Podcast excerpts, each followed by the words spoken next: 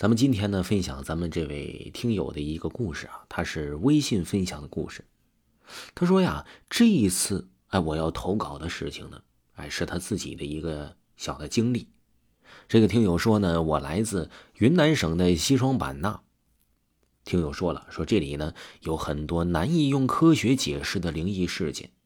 不知道咱们听友们有没有知道这些西双版纳的灵异事件啊？咱们可以在评论区互动起来。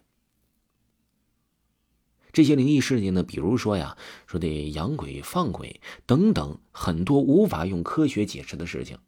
这个听友说呢，这些呀，他都有所耳闻，而且呢，特别奇特、特别奇妙。这听友说，我也解释不明白。言归正传，听友说，我是一个怀胎八月。就出生的早产儿，听我老妈说呀，这在生我的时候呢，哎，我们娘俩差点进去鬼门关都出不来了，但是不知道为什么，突然被两只手拉到手术室，就晕过去了。听友说呀，于是我就这么稀里糊涂的就出生了。估计是出生的时候呢，我去过一次鬼门关。这听友说，导致我小的时候经常发生过灵异事件。听友说呢，我怎么知道？哎，我进入鬼门关呢？这些呢，也都是听我妈给我讲的啊。举一件我到现在还记忆犹新的事儿。那一天呢，我记得特别清楚。我在房间睡着觉呢，我在我迷迷糊糊要睡着的时候，就听到有两双脚在我的床边有走动的声音。因为我房间的地板是木质的，所以那个脚步声啊，我听的是清清楚楚的。那种脚步声啊，咯吱咯吱的，甚至啊，哎，听得出来那两个小东西呢，特别的小心翼翼，就一个踏踏踏踏踏的走。于是我立马睁开了眼，我看到了两个黑色的影子在我的床边开始移动了。这个时候呢，我没有感到恐惧，甚至理智战胜了恐惧。我用手托着身子坐起来，脚步突然停了，那两个黑影也停止了移动。我开口了，这个时候我说呀：“我说你们影响到我休息了。”话音刚落呀，嗖的一下，这两个黑影立马就消失了。于是我立马就把头缩进了被子里，就这样过了一夜。听友这时候说了，这个时候听众可能问呢：当时为什么不立马出去找父母呢？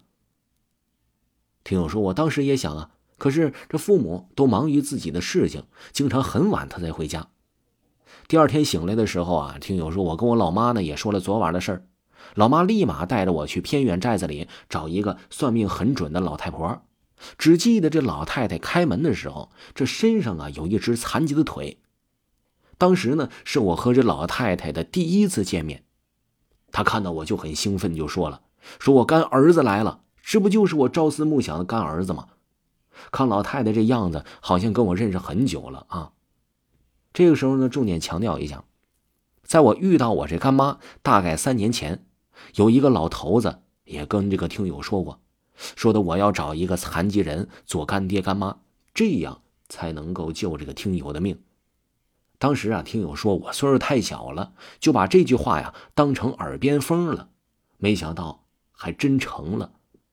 我当时一惊，甚至不敢相信，甚至连我都还没有讲出我遇到的事情。这听友说：“我干妈呀，就像是一切都知道似的，就像是提前有预知似的。”在屋内啊，他说：“这个听友身边的两个鬼是夫妻，由于啊这听友前世救过他们两个，所以前世的债他今生还，前世还不了，于是呢就这一世来保护这位听友。”聊了许久，我便告辞了这位干妈。回到家呢，已经是晚上了。听友说：“我就洗漱啊，睡觉啊，一闭眼就来到了梦里。”此时我的面前有两个人，一男一女，他们流着眼泪，笑着对我说：“说的恩人呐，我们要走了，下一世换我来帮助你们吧。你生前帮了我们太多太多，我们几辈子都偿还不完。有缘呐，咱们再见吧。”我只记得呀，这大概内容，太过详细的内容我也记不清了。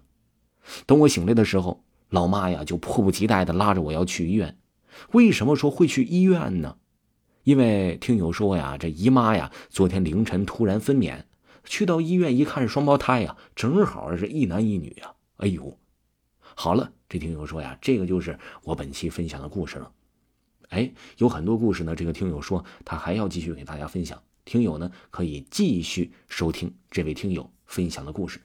咱们下期的故事继续，再见。